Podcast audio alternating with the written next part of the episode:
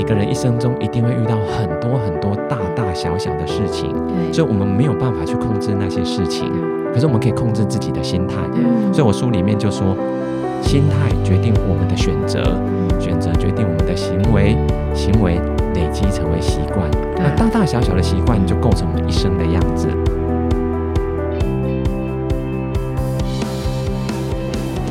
欢迎来到晋级的人生，我是崔咪。我是 Dr. Selina。今天呢，呃，我们来到了一个畅销书的作家，对他就是已经荣获了金石堂年度风云人物、新势力作家。我们恭喜艾瑞克！谢谢 谢谢崔咪跟而且 Selina，谢谢。他这个内在原理其实卖的非常非常好，应该是今年最畅销的心灵励志的书。嗯，对可惜他太晚出了，因为他八月才出，所以只能说年度算在前几名，但是没有第一名。没关系啦，你下一名也可以。对对对，明年明年明年继续，明年继续，这样你才会有一个努力的目标。对对啊对对。对。好啊，那我们其实我我们会认识艾瑞克，其实也是因为刚好还是我们好朋友的朋友，嗯然后就看到他们有去做一些就是呃一些呃公益的演讲啊，然后推广阅读，所以我就觉得哎，其实很想要来访艾瑞克，所以特地把他请来这样子。嗯对，我觉得很棒哎，很棒。对，因为艾瑞克是每一年都会发起非常多，就是关于弱势儿童为主的慈善公益活动嘛。对，一年都很多次。哦，对。那想要问一下艾瑞克啊，就是说呃。你呀、啊，是因为在四十岁就财务自由了，对不对？嗯。那想要问一下，因为大家都听到财务自由两个字，眼睛就一亮。对。那想要问一下，说那当初能够就是开始投资理财，然后存够退休金的一些过程，可以跟大家分享一下吗？可以，可以。其实我自己本身就是长期投资，嗯，享受这个复利效果的实践者。对。那其实我真正开始投资是在一九九七年，嗯也就是二十四年前。嗯。然后呢，当时还是一开始是做比较偏，你是可以说模拟交易，嗯、因为我们一我们一开始受的训练就是要先模拟交易，嗯、然后确定有经验值了，有把握，我们才会真的上场。嗯，那我在一九九八年的时候啊，嗯、那时候八月哦，纳斯达克是三千点，嗯，三千点到现在，你知道现在是一万六，对啊，我那个部位还在。哇，我已经放了二十三年了，那这样很可怕。对，就超过五倍，你就知道我是真的长期投资者。对，然后我定期定额呢，很多笔都是快要二十年了，哇，都没有停扣，到现在。很厉害，只进不出。对，所以我真正退休其实是靠这些定期定额。哦，嗯，所以其实你就是呃长期投资、定期定额这样子，然后就可以滚出就是呃退就是足够的一些呃被动收入，然后。变成是你未来的收入也也架构好了，所以你就可以专心的退休去做你自己想要做的事了。这样子，其实还是会有做一些比较波段投资的啦。啊、那像这几年我都是做全球科技的基金，嗯、或者是纳斯达克的 ETF。嗯，那通常就是会可能获利个四五十趴，我就会停停利。四五十趴很好了耶。可是那个不会是一年哦，那可能会持有到一两年，啊、哦，就是做一个比较波段的。对。嗯，那当初的话，艾瑞克是怎么样开始投资这个事情？因为我觉得就是要在二十四年前就想到说我要开始投资，嗯、然后可能想说未来我要就是能够财务自由这件事情，这个观念很新哎。嗯，对。其实财务自由是一个长期的累积的结果，嗯，所以那是一个结果，我事先也不会知道哦，原来真的会这么好。嗯，但是我以前做的事情就是。买一个具有呃具有成长潜力，嗯，长期成长潜力。那那时候我是挑纳斯达克，嗯，所以我在一九九八年八月我是买全球科技基金，嗯，那主要投资的就是纳斯达克的权值股，嗯，那那些部位当然到现在来看二十三年了，它其实会换股，为什么？嗯，因为那些指数的成分股都变了，对啊，二十三年前哪有什么？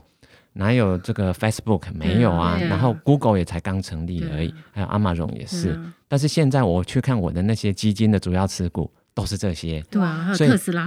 对，所以其实是 不是我主动去选股，而是让市场的竞争机制太弱留强，自己去留下好的标的。所以其实我是被动投资的这个信奉者。嗯，所以我们其实真的是就是 ETF，我觉得或是基金，其实也是很适合就是小资或忙碌的上班族。对，就是你你不知道选什么时候，你就让给专业的去帮你做选、嗯、决定这样子。所以 Selina 那一本 ETF 的，我就很推荐给我一些比较偏，谢谢谢谢谢谢。尤尤其是那些上班很忙，他们没有时间自己做研究的那个，其实 ETF 真的是最好的标的。嗯、我也是这么觉得，这样子。嗯，对。那我们再想一下，因为其实阿瑞克有多重的身份，斜杠斜杠这样子，就就是作家啊。然后本身呢，呃，其实艾瑞克其实有个很特别，他当初有创立一个金融商管知识交流平台，就是 TMBA 这样子。嗯、对。那我想要问一下，就是为什么想创立这个的动机跟起心动念？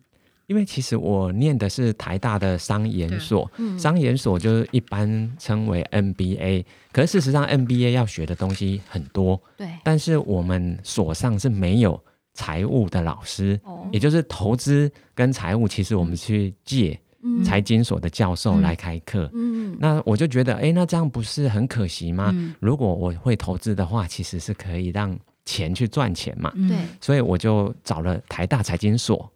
的同学来互相交换专长，嗯、我就找他们说，这样子我们一起来筹资募一个叫 TMBA 的基金。嗯、那操盘的话，我们就找个几找几位基金经理人来担任，同学里面去选比较有经验的。嗯、那我是负责行销，嗯、所以我是负责去筹资，嗯、到处去宣传跟募集基金。嗯、就你知道吗？有四十几个同学有投资，嗯、有一百五十几万，嗯、这个对还在念书的学生来讲，其实是蛮大的一笔金额。对、所以我们就从那个时候开始，我们等于是专长的交换。嗯、所以我们每个人都会因此学会一些本来我们自己不会的东西。哦，我觉得好特别哦。对啊，对，还蛮有意义的。而且那时候本来我们是打算投资，如果有获利啊，那个获利是要捐出来，嗯，买书。给台大的总图书馆，嗯、对，但是呢，很遗憾，最后结算是负零点五趴，因为那时候全球股市其实是跌的啦，嗯、我们只是勉强撑住我们的那个基本盘，对，所以我们是没什么亏损，但是很可惜没有赚钱。但是如果放到现在，应该是赚钱。哦，当然，对对对对，如果能够到现在的话，对啊。那其实我们今天访问就是艾瑞克最大的原因，是因为他最近出了一本非常厉害的书，叫做《内在原理》。然后这本书，我觉得那时候我看到的时候，我就很有感觉，因为呃，艾瑞克他现在四十岁嘛，四十五了，四十五，好好好，看起来是很年轻，对对，看起来非常年轻。我觉得其实看起来才年轻，对，就其实我觉得。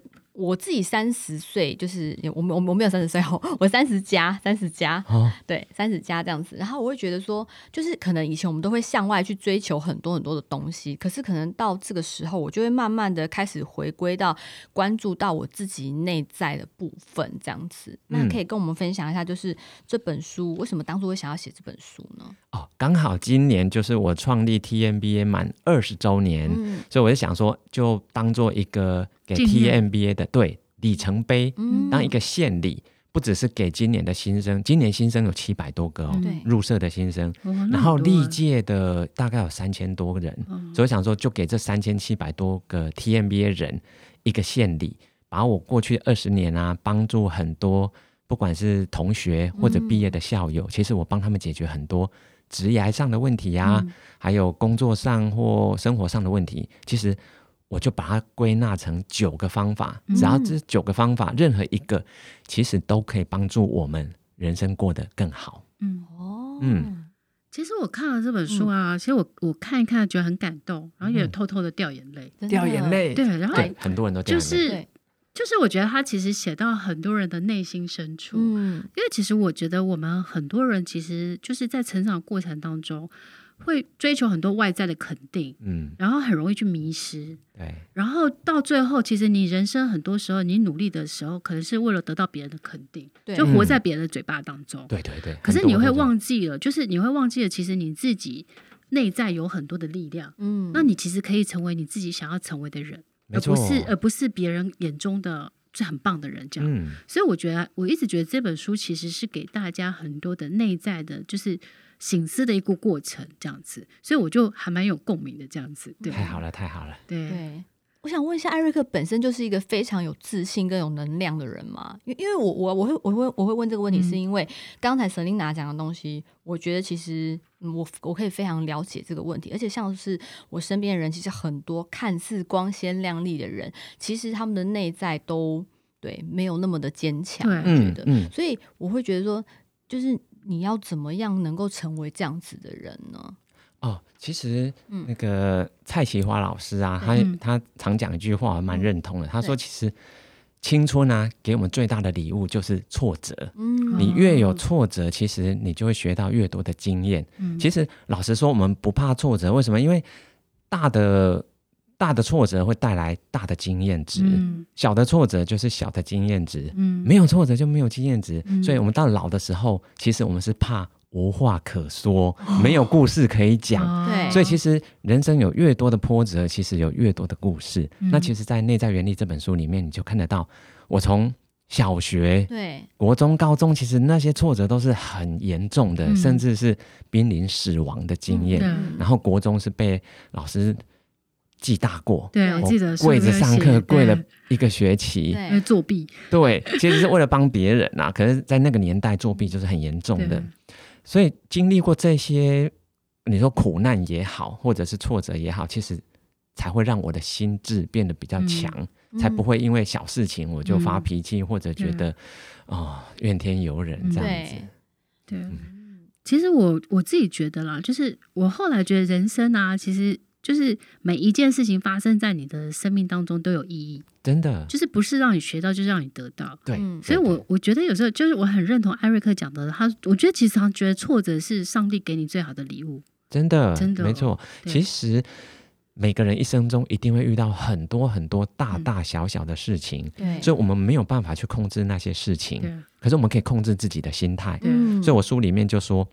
心态决定我们的选择，嗯、选择决定我们的行为，行为累积成为习惯，对。那大大小小的习惯就构成我们一生的样子了。嗯、所以我们可以控制自己的心态，其实就能够遇到同样一件事情哦。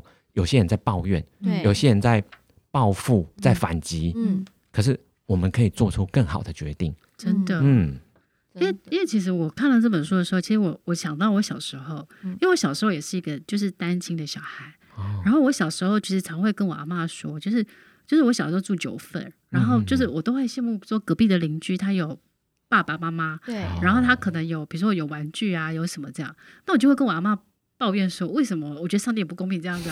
那我阿妈就会说，他说可能人家前辈子有做好事这样。但阿妈给我一个概念，我觉得他讲的很好，他就说我们既然不能改变上辈子，嗯，但是我们可以努力这辈子，对，好好把握。阿妈就说抱怨没有用。对，然后后来教教会的牧师他就讲，他说其实看起来上帝都有很好的安排，但你不明白。可是他说上帝很公平的给每个人两样礼物，嗯、一个就是时间，一个就是梦想。对，真的真的。所以我就我后来就好有智慧的阿妈、哦，对啊，后来我就发现说，其实抱怨抱怨没有用，嗯，因为其实抱怨只会浪费你的时间，嗯，但是要想办法改变。所以我看到这本书的时候，其实我就会觉得，其实它它里面有很多的这种过程。其实我自己经历过，我我觉得，就因为我看你的著作，也感觉 你也是经历过很多的大风大浪的，所以你写出来的东西就是比较能够 touching 感，就是触动人心。对，嗯，因为那是我我我自己觉得那个是，其实书啊，我我常常觉得书其实是这个作者的灵魂在跟你沟通，因为他是把他生命所有的故事或经历或所学。然后就是赤裸裸的，就是跟这个读者去分享，真的，所以我就书里面就讲一句：阅读是灵魂的混血，它是跟作者透过书来对话，真的。达到一个混血的过程。嗯，所以我觉得大家要多买书，多看书，所以很推荐大家看那个艾瑞克的《内在原理》。谢谢，谢谢，谢谢。对对，因因为我会觉得，其实像我觉得我像是内在重启这件事情，是因为我其实之前有生过很严重的病，就是差点要。就是挂掉，对，看不出来。对对，现在气色很好，我我现在状态是很好，但是其实我呃病好了大概有一两年的时间。其实我会觉得说我身体好了，但是其实我的心灵没有好。那那时候我甚至害怕，就是因为我其实生病以前原本是一个很有，我自己觉得我是一个很有自信的女生。那其实我觉得那时候都是靠有点像是强迫自己去做那些事情。哦。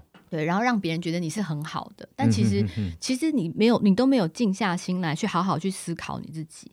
那一直到就是也是算是生完病之后，我觉得也是有一有一个算是一个好的机会，虽然我我不想承认啦，就是生就生癌症这件事情，我觉得它是一个机会让我停下来慢下来之后呢，然后我就开始去。看我自己这样子，好好去看我自己。所以你刚才讲的就是说，你说你像以前以前对自己很没有自信，或者是都希望别人去肯定自己这件事情。我发现我真的以前就是这样子，然后其实很痛苦哎、欸。对，很多年轻人都面对这种痛苦。对，其实这本书就是告诉读者说，其实你不需要活在别人的这个阴影里面，也不用活在过去的教条。对，其实每个人内在本身就有。一定的力量，可以去实现我们的梦想，嗯、然后完成我们的使命。嗯、真的是不需要外求，嗯、我们应该是要内求。对，真的。而且我自己觉得，因为我我后来发现，其实你书里面讲的有有很多的过程，比如说，呃，我们其实常常会觉得，呃，我们其实想要成为什么样的人，嗯，对不对？那通常大部分人都会觉得说，啊，我我可能就是会很去计较结果。可是我觉得，其实重要是，其实是你要。你要去想，你要开始去做，对。对，所以我自己觉得，就像我自己的人生梦想都实现了，但是其实我觉得，但是我有清楚的目标跟时间，对，所以其实我自己觉得，就是这本书里面其实还有写到，就是那个就是在实现你自己的那个过程当中，很多的一个方法，我觉得是蛮实用的这样子。对对，对。其实待会我们会提到几个九个设定里面有几个，其实就是你只要能够。真的去做，你就会发觉人生会不太一样。嗯、真的，嗯嗯，那可以就请那个艾瑞克跟我们分享，就是说那九个设定的那个过程。嗯，其实，在第一章叫做“一人公司”，他提的概念就是说，你要为自己的人生负全责。对，你就要像一个公司的 CEO 一样，你要为自己的人生负全责。意思就是，我举个例子好了。对，Selina，你会抱怨这个节目吗？你会说这个节目好烂哦？不会嘛？不，不可能嘛？是我用心做的。对啊，所以一家公司的 CEO 是不可能抱怨自己的公司的。嗯、如果你真的觉得有什么不好、不满意，你会设法去解决，你会想办法改进，改但你不会抱怨。对对，所以一人公司并不是要我们一定要去开一家公司，嗯、而是你要有一个 CEO 的心态，嗯、负全责。嗯、那这样子其实你会散发出一种无形的。能量或频率，告诉别人说你是不会去怪罪别人的，嗯、你会想办法去解决问题，嗯、所以你会比较容易获得别人的机会。因为一样的机会，当然是找一个能够就是一起努力、一起打拼，嗯、而且有福会同享的人，嗯、而不是那一种猪队友，就是出事了、出包了，他就说啊，都都是都是嘿，都是你造成的。对对对、嗯、对，很多人都这样哎、欸。现代哦，哇。负愿意负责任的人好像比较少，对，对，所以其实我觉得这这个观念很好，就是把自己当一家公司的老板去经营自己，没错，然后经营跟别人的关系，对，那我觉得你的人生就会不一样，这样子，对对。嗯、那书里面还有提到一个，就是我觉得蛮重要的观念是，就艾瑞克说，每个人都有三种工作，嗯、没错，嗯，这三种工作。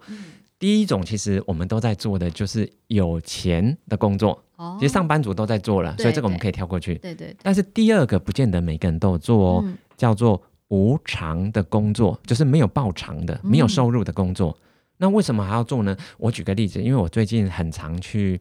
扶轮社演讲，嗯、那这些福伦社的社长其实是没有薪水的，嗯、其实他们是反正还要掏腰包，办很多活动都要捐钱，对，所以对他来讲，福伦社的社社务就是一个无偿的工作，而且工作量很大哦。对，可是你说他当社长会不会有一些好处？有啊，人脉会增加很多啊，而且他因此会认识很多很多。的人，不同领域的人，嗯、因为他的身份，他是个社长，他就可以去邀约不同领域的专家，嗯、都愿意来。嗯，可如果没有福伦社，只是他自己自己职务上的一个角色的话，他不见得请得动那些大人物哦。嗯。嗯、对，所以无偿的工作通常有两大好处，嗯、第一个就是累积人脉，嗯、第二个是累积你的经验值。嗯、因为无偿的工作代表你并不是跟人家有这个所谓的利益关系的。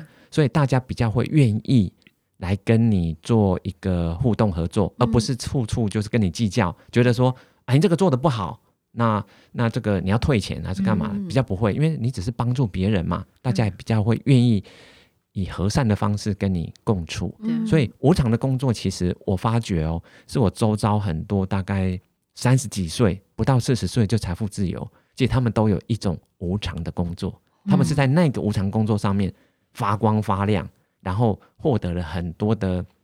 你说人脉也好，经验也好，嗯、是那个东西让他们退休的，而不是他真正薪水的那个部分。嗯，我我觉得这个很微妙哈、哦，嗯、这个感觉就是，呃，你以为你在付出，嗯，事实上你得到更多。真的，我我有时候有，我像我教人家理财，我常常会有这种感觉，就是说，哦，我本来是想要让小资可以脱贫啊，多增加，比如说，呃，多增加一年增加两个月的薪水或或怎样。嗯，但是我后来我去签书会的时候，北中南的时候。他们就给我卡片，然后写信给我，然后送礼物给我的时候，我就会觉得说，事实上我以为我在付出，但实际上我得到更多的爱。真的，真的，对。其实像我二十年前创立 TMBA，、嗯、它也是一个无偿的工作，嗯、因为毕竟我是创办人嘛，嗯、那这个身份是跟着我一辈子的。嗯。比如说我二十年后我还是 TMBA 的创办人，所以这就是一个无偿的工作。对那我事实上也是每年都会回台大。帮学弟妹演讲，嗯、那演讲有不同的主题哦。对可你想想看，如果我只是刚毕业的毕业生，二十年前回到二十年前或十九年前的时候，我有什么资格站在台上台上对几十个人或几百个人演讲？对，刚毕业年轻人没有那个机会。嗯，可是因为我是 TMBA 的创办人，嗯，所以本身我就有社员，有几百个人，我可以对他们讲。嗯，所以我是透过 TMBA 累积的演讲的经验。嗯，所以我演讲经验其实一千场了。哇。对，这一千场其实是让我人生有办法刻意练习，很棒哎。对啊，其实其实你现在应该是感觉不出来，我是一个内向，其实我是 高敏感的。对，而且我是 A 型巨蟹座，内向高敏感人。对啊，你把这四个标签都贴在我身上，其实这样子的人根本不敢上台。对。而且人多的地方我们不想去，嗯、我们只想躲在一个安安静静的角落。嗯、所以是 TMBA 这个无偿的工作，让我必须站到台上去。必须对很多人讲话，所以是这个让我成为投资圈的讲师。嗯，所以我在投资圈，其实你知道，演讲的收入可能就是跟本业就差不多了。嗯，可是会有一种叫做企业内训的讲师。嗯，其实我现在有帮中华电信啊，还有几家大公司，嗯，那个演讲收入其实是很高的。嗯所以，其实我我觉得，其实这个过程当中，有时候啊，就是你以为你在付出，那你其实你透过比如说这样呃一千场的演讲，嗯，可是其实训练出你非常好的口条，对然后可以让你闪闪亮亮的在舞台上。所以，其实我常常觉得人人生好像不用太计较很多，嗯、就，就是那个过程，没错没错。其实有时候我们在帮助别人，呃，所谓度别人，其实最后发觉是度自己。对，真的，我我真的觉得 真的是一个。这样的感觉。对。那我们在那个艾瑞克书中啊，其实也也有讲到一个很好的一个观念，就是说，我们其实，在探讨人生的成就这件事，对不对？对，就是我们在探讨人生，就是呃，真正的成功，嗯、那应该用什么衡量？其实有很多书在讨论过。嗯。那艾瑞克，你自己觉得人生就是如何衡量你的成功呢？哦，这个是大灾问。其实刚刚提到有三种工作，对，对不对？对，有钱的工作、无偿的工作，还有第三个哦，嗯、叫做自我实现的工作。哦、其实所谓的成就，其实只能由我们自己来定义。嗯、为什么？因为每个人来到这个世间，我们的使命是不同的啊。嗯、每个人要做的功课是不一样的啊。对我们不需要去做别人的功课啊，对因为我们有我们的功课要做。嗯、所以自我实现是什么？我们梦想将来最后成为怎么样的人，嗯、那个就是我们想要的实现。对那如果我们可以一步一步去做到的话，对，这就是我们人生的目的了。嗯、所以不用去管别人，嗯，不用管别人做多好，因为那是他们的事。对，所以呢，我在书里面就有提到说，天命，天命这个东西，其实在古人呐，哈，古人是讲五十。知天命，对，可那是古代啊，古代没有 internet，不能上网，没有社交软体，所以资讯很落后。我觉得啦，现代我们这一辈差不多三十到三十五，差不多就会知道自己的天命。但有些人比较早，有些人比较晚。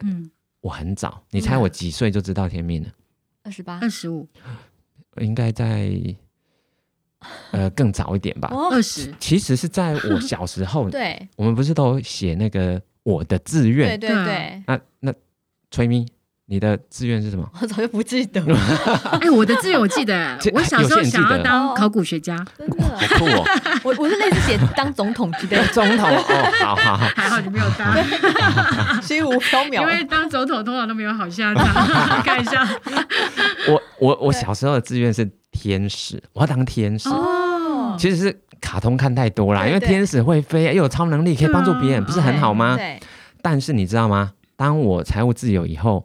比如说像这本书《内在原理》，你知道八月哦才刚上市而已，我就决定要捐五百本书给偏乡的学校。嗯，你猜有多少学校来申请？一个月哦，短短八月的一个月，两千多本，有三百多间学校。我那时候才知道，哇，天哪，原来偏乡有这么多！真的，那三百多间都是偏乡的，都是那些就是山区的啊，不然就是嗯。花莲、台东，嗯、还有东啊，还有金门、澎湖都来申请了，嗯、很多我从来没去过的地方的学校都来申请了。嗯、你知道吗？当这些偏向的小朋友拿着这本书在读的时候，他们会觉得。这个人就是他们心中的天使了，嗯、所以这就是自我实现。嗯、我现在已经实现了我小时候的愿望了。对，哇，好酷哦！嗯，有三千多所学校的偏乡小朋友看了你的书，哎，嗯，三百多间，三百多间，对，然后大概两千多本，两千多本，嗯，哇，这也是很很很大的成就，对啊，对啊，我觉得好感动，好感动，谢谢谢谢。我觉得在艾瑞克身上，因为你刚刚说你是高敏感，然后很内向，对，就是这些特质。我觉得其实这也蛮好的，给听众朋友一个想法，就是说，因为其实很多人他们会先给自己自我设定，他会觉得说我是怎样怎样的人，所以我做不到。会，真的，现在很多人都是自我设限。对，嗯，对。然后，可是其实像艾瑞克在我们面前侃侃而谈，然后觉得哎，你很有自信啊，你怎么可以做到？但是你这样讲回去之后，觉得说啊，其实你做了很多很多的练习，对不对？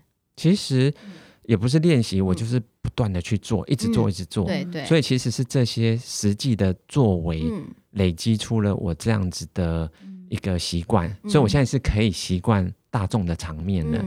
哎，以前我是很讨厌，很不喜欢。嗯，我觉得还有一开始你刚刚讲，就是那个无偿的工作这件事情，一开始先付出。我们先付出，才有办法得到更多的东西。没错，嗯，所以其实我我觉得艾瑞克其实就是身体力行在做很多的，就是他书上讲的，就是他那个无私的这些奉献的这些工作。对事实上，其实你就在你的日常生活中，我每天都在做，啊，每天都在做。我昨天才去丰原高中对学生讲有。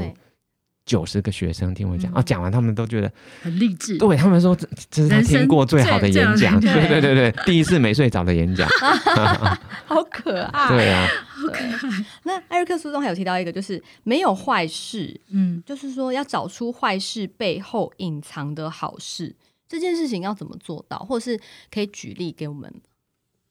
有，我在书里面就有举一个例子。我国中因为玩跳高，那时候跳高其实没有安全措施哦，对所以其实身体是过了，结果是呃脚在上，头在下。Oh my god！那我用手去撑，嗯、就是在柏油路上，两只手就打在柏油路上打断了。嗯、但是右手断两根骨头，左手断一根，嗯、所以其实我是在那个过程里面才去等于是。练自己的脚，所以我的脚其实很好用。对，我我后来其实用等于是用脚写字。嗯，那后来是左手先好。哦，你脚也可以写字？对，可以。可以画画吗？呃，画画我没试过，那时候是背单字啊，因为你背单字就是要有写出来，你比较会记得住那些拼怎么拼出来嘛。对。那左手是因为我大量用左手，所以其实这个是对我们脑神经刺激会蛮有帮助的啦。所以其实我在不只是在练左手跟用脚做事情，我还有跟我爸爸的关系也是那一段最好。哇！因为我爸其实以前是开工厂，嗯，根本没有时间陪小孩。可是呢，我手断了以后哦，我爸爸把所有的应酬全部推掉，每两天最多三天就带我。对，而且那个很远，那个开车要一个小时，来回就两个小两个小时，所以他完全没有。骂我没有责备我说为什么把手弄断，他就是默默的陪伴我，嗯、然后三个月换药要连续换三个月，然后我最后能够痊愈大概是半年左右，嗯、所以那一段是我们父子关系最好，最好的时候。对，所以我其实也是那个时候我才发觉哦，原来爸爸真的好爱我，嗯。嗯。我可以了解，因为其实我那时候其实就是有就之前生病这件事情嘛，然后我其实之前跟我妈妈的关系也没有那么的好，然后一直到就是因为我以前都会觉得说他好像。就是对我很严厉，嗯、然后没有很在乎我。对尤其是我妈妈，因为她已经她是一个外冷但是内热的人，但她已经习惯对我要求了，所以她就是因为从小都对我要求很多东西，所以我跟我妈妈以前是不讲心事的，啊、我我不跟她聊天的。哦、然后我自己也练就我自己是一个很独立跟冷静的人，其实我也不太跟别人讲心事，我觉得我没有办法。嗯、然后后来一直到就是身边生病这件事情之后，一开始其实我是有点像是。半放弃的状态，哇，对，然后就会觉得说，可能就是都就是大家，嗯，我觉得就是可能我就是要走了或什么之类的，然后自己把自己的事情处理好，就这样子就结束这样子。嗯嗯，然后但是那时候，我有一次在我妈妈就是跟我妈妈相处的时候，我妈妈才在我面前，她有像是示弱，哦、她终于在我面前，就是她觉得她很难过，嗯，她跟我第一次这样子讲了之后，我突然觉得说，哦。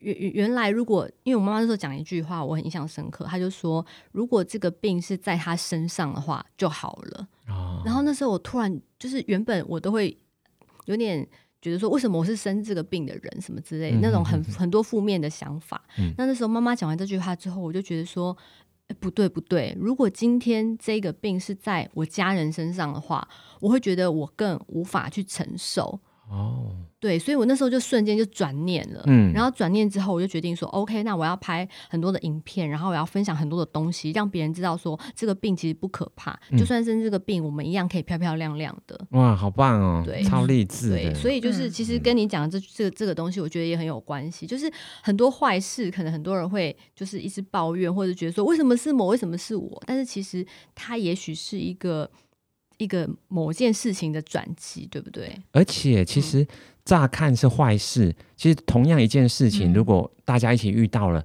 但是你会发觉每个人的解读是不同的。嗯、有些人就专注在坏的那一面，然后就抱怨啊、自我放弃呀、啊，或者伤害别人。但是有些人会去找出这个坏事是不是要让我们学会什么？所以他们是能够透过这件坏事呢，去让自己变得更好。嗯、所以你知道，我们人专注的。会自己放大。如果我们一直专注在这件事情里面，好的，就算只有十个 percent，那个十 percent 的好事其实是会放大的，嗯、因为我们专注在那里，它就占据我们的时间，嗯、我们就没有时间去理会那些负面的部分了。嗯嗯，对，艾瑞克跟崔明刚刚分享的很好。对，那我们其实这本书中啊，内在原理他其实也提到一个观念，我觉得也是很棒。他讲到无限思维，然后他就是讲生命是长期而持续的一个累积。那其实可以请艾瑞克来跟我们分享，就是为什么会提出这这个的看法这样子。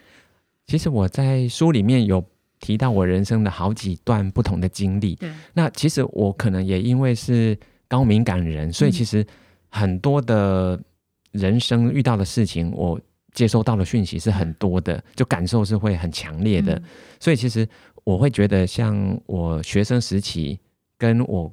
在当兵，我当狱官的那两年，其实是截然不同的世界。嗯，所以从一个比较小的世界进入到一个比较大的世界。嗯，可是我离开军中到职场以后，又进入到一个更大的世界。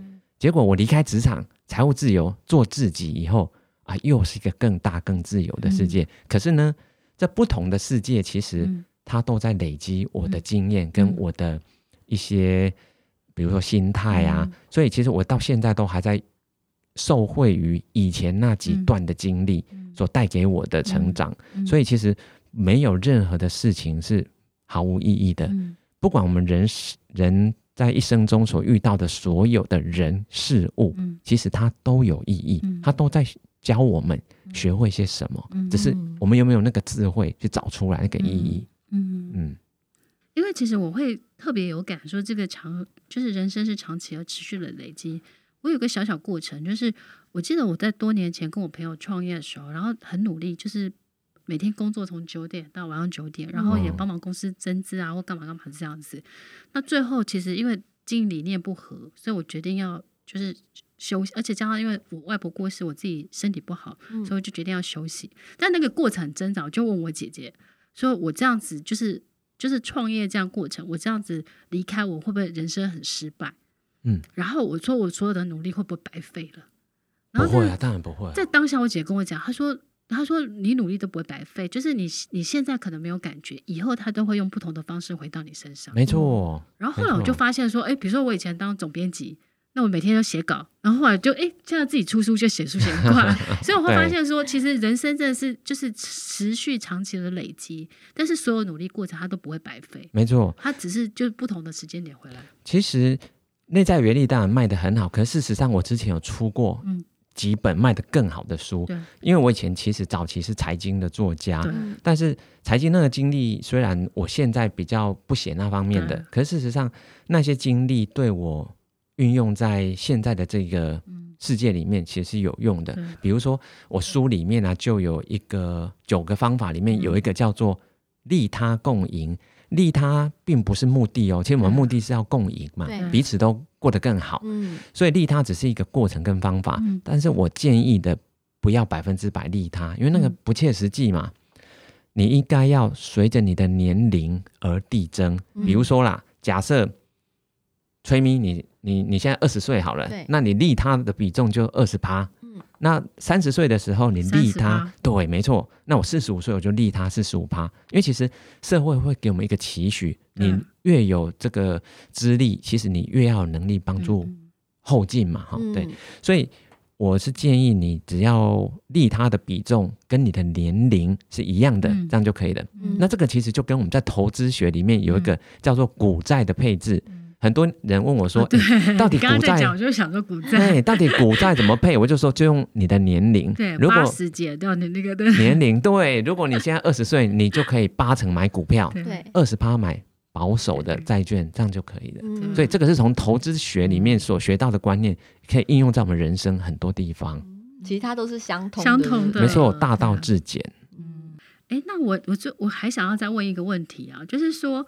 因为其实我们，因为现在我们每天看到的讯息在很多，嗯，然后社群媒体泛滥，所以我们每天常常会看到别人，比如说去去什么去好的餐厅打卡，对去过国外旅行，很容易就一直跟人家比较这样。对，那我们人如何就是，就因为我们常看到社群媒体常会跟人家比较，会焦虑，然后焦虑，然后就会迷失自己。嗯、然后如何可以一直保持初心这一件事？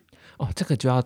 谈到我在书的前言啊，有提到一个贵人，对我生命中的贵人，他其实是在我大四二十一岁的时候要升研究所。嗯、其实我是放弃了台大资管所而去甄试台大商研所。为什么？因为因为可能小时候我爸爸开工厂，那跟我爸往来的都是企业家，那、嗯、我从小就看着这些老板们。哇，光鲜亮丽的，有钱开名车，然后都想吃好料的，所以我就很羡慕。我脑子里面所谓的上流社会就是那个样子，嗯、然后我就想说，好想要念 MBA 哦，希望将来成为一个上流社会的人。结果你知道落榜了，对，结果那因为那个时代只能一次真是一个所，那没有的话你就没有硕士可以念，嗯、要去当兵。所以我爸就很生气，他就说，好好的直升不升，那、啊、你就故就自作主张都不听他的，是他不原谅我，就让我。有三个月我都没办法睡觉，所以我是很人生其实根本不知道怎么办了。然后后来就是找了一位他是抗癌成功的，叫谢清佳教授。那我就去找他，他就觉得说：“哎，我怎么二十一岁已经搞得我看起来已经 半，已经好像快挂掉了，那个脸色苍白，嘴唇都破皮流血了。”他就说：“我为什么会这样？”我就说：“因为感觉。”我心目中那个上流社会越来越遥远了，已经走不到了。嗯、他就说：“上流啊，这个是在人的心中，对所以心灵上的富有才是真正的上流。对”他说：“拾荒者或者是清道夫，嗯、其实他们内心的富有程度甚至比有钱人更高。”有啊，所以我就发觉，哎、嗯，真的哎，嗯，他就问我说：“那我理想这种生活，我说就是希望可以带老婆啊、小孩在公园很悠闲的。”吃下午茶，然后度过美好的生活。他说：“你这样子真的要念商研所吗？”我说：“好像不用哎、欸。”对，所以我才发觉，真的很多人都是误把社会的那个标准，对那些价值观其实不是你的。我们对就直接去套别人的，结果就会很痛苦。对，所以保持初心、初衷是很重要。那我小时候我就想要帮助别人嘛，嗯、我想要当个天使。其实你要帮助别人，并不代表我们要花很多钱哦，嗯、你不用很富有、哦。我们去做义工根本不用花钱啊，嗯、对。所以我现在去很多学校演讲，其基本上也不用花钱啊，甚至他们会给一些基本的讲师费。对。所以其实我现在不断的在做这些事情，我就发觉回到了我小时候的梦想了。所以。你应该要以终为始，到底我们理想的生活的那个样貌到底长什么样？你要够清楚，嗯，然后根本不需要别人说的条件，嗯，因为我们其实要达到那样子都不难，对，那些老实说都不用赚很多钱就可以做了，真的。其实我这边演讲啊，我就问那些听众说：你们想要财务自由，对不对？对。那请问你财务自由后你要做什么？嗯，然后给大家留言打字，大家就留言环游世界啊。可是现在疫情嘛，大家不写环游世界，大家有人会写说啊、呃，就是成立基金会哦，对，或者是 就是就是帮助别人。嗯，其实我就说好，你们刚刚写的东西呀、啊，你现在就可以做了，根本不用等财务自由，你现在其实就可以做你理想中生活的样子，你现在就是了，嗯。所以我的这本书的核心理念就是：be，你先成为那样子心态的人，嗯，然后用那样子的心态去做大大小小的选择跟行为，我们自然会拥有。嗯，就很多人都以为说要先拥有，我要有钱了才可以帮助别人，我要有什么我才可以怎样？其实这是错的，那个是穷人的思维。有些人是先成为那样子的心态，那样子的人去做那样子的判断。最后自然会成为那样子的人，真的很有道理哈。这个我我自己我自己就是因为我环游世界六十国，有我知道，然后超羡慕的。其实我自己觉得那个过程当中，我我自己慢慢觉得看的越多，求的越少。嗯，所以我回来我就决定我的人生只做两件事，一件是自己喜欢做的事，一件可以帮助别人的事。好棒哦！然后你知道我我们董事长其实很有钱。但我常开玩笑说，我觉得你穷的只剩下钱，因为我觉得那个是心灵上的富足的，其实是最重要的。对，所以其实我我觉得这对这句话很有感觉，就是说，因为我觉得我们不需要成为别人，对，但是我们可以成为我们心中想要成为的那个好人，或是想要成为的那个伟人，这样就好。没错，对，所以这是一个很很，可是这个过程其实是很多的，就是不断不断的去就是 try 啊，然后跌倒，然后再爬起来这样子。对。而且我这边有跟一句话，也跟也也可以跟大家分享一下，嗯、就是因为其实我们有时候工作是很光鲜亮丽的，然后大家都很羡慕说，好棒哦，每天打开社群看到你就是在吃香喝辣，嗯、很漂亮的照片。然后那时候我有我有个朋友就跟我讲一句话，讲完这句话之后，我觉得我就不会再羡慕了。他说：“你可以去想一下那一个人，他一整天他从早到晚他做了哪些事情？嗯、你去看他背后做了这些事情，你想要做这些事情吗？如果你跟着他一样做这么多事情的话，持续可能一两年以上，你也有，你也可以跟他一样。没错。对，结果我那朋友就说啊，我我不想做，我觉得我现在就很好。对啊，没错。对，所以有时候真的不要去羡慕别人。其实我觉得这本书很棒的地方就是说，内在原因这本书就是他，我觉得讲很棒的转念，转念这件事情，很多人两个字他可能会听不太懂什么叫做转念，但是这本书里面它算是一个很有。就是逻辑很逻辑性的系统架构的东西，让人家可以看完之后一步一步的，就是成为你想要的那一个人。对，因为其实我是第二类组，我是理工，对，理工宅，对，所以其实我是用系统架构去写心理励志书，所以那个背后，对，所以背后是很严谨的。嗯，所以像如果您是这个外向者，其实你是从红色的那一面。橘红色那一面开始往后看。嗯，如果你是像我一样是内向者，我是内向者，对，那你应该是从蓝绿色的那一面。往前读是倒着读的，所以其实这个设计在写书之前我都有想过，都有想过，我觉得我觉得很棒哎。他的书很多巧思，对，其实我是看得出来的。而且我觉得其实一般人会比较容易能够进入状况，对，因为很多心灵励志的书，他一直在讲一些大道理，干嘛鸡汤？你看完之后，你会觉得关我什么事？真 真的，因为因为你你没有方法，你没有那个方法，对。对，所以很推荐大家来看这本书。然后最后我好奇的是，因为艾瑞克现在已经人生就是财务自由啦。然后我想说，那你下个阶段的人生规划是什么？其实内在原力是首部曲，嗯，它是三部曲的第一部。对，就跟星际大战一样。对对。所以其实你现在看到这个，只不过是整个的开头而已，这只是开场。对。所以真正的重点在二部曲跟三部曲。哇，二部曲是什么？大概每隔两年才会出一部，就跟星际大战电影一样。还要当导演？哎，那我会很期待。对啊，谢谢，很期待这样子。因为我我觉得我自己有一一些感应，所以我觉得我看到艾瑞克的时候，我觉得他好像会发光。他说你是天使了，对对对，后面有翅膀。谢谢 谢谢。对，那我们今天真的非常谢谢艾瑞克过来跟我们分享他的新书，然后还有就是跟我分享非常多，就是有关于这些很内在的话，这样子。对，谢谢你们的邀请，我觉得我被温暖了，真的，你被天使拥抱了，感觉。其实是空调没有调很热。然后我们也很期待，就是可以之后可以看到艾瑞克的，就是二部曲、三部曲的这个他的计划。谢谢，谢谢。艾瑞克演讲我也蛮想要去听的。其实他很多很多啊。其实我每一场演讲都是不一样的。我我才在高雄办的那一场哦，你知道吗？铁粉去他们发觉，你下次办演讲，我跟陈密可以 愿意。当然当然当然，我们自愿报名。对，然后铁粉就说。怎么讲的都不是书的内容，所以百分之八十都是新的，所以我不断的在透过演讲 improve yourself 这样子。没错，所以我我不喜欢把相同的东西讲第二次，所以我每一次演讲我都会又升级，给他新的生命这样。没错，所以我演讲如果一百次，它等于是已经升级了一百次了。艾瑞克就是呃。一百零版，一百 一百一百二点零三点一百 一百点零，太棒了！好啊，但就是呃，也祝艾瑞克这本书可以一直畅销热卖，一直刷下去，这样对。谢谢谢谢。然后我们期待呢，就是之后有机会再访问到艾瑞克，然后问他的二部曲，这样。对对。好，一定要，一定要，谢谢你们，谢谢，拜拜，拜拜，拜拜。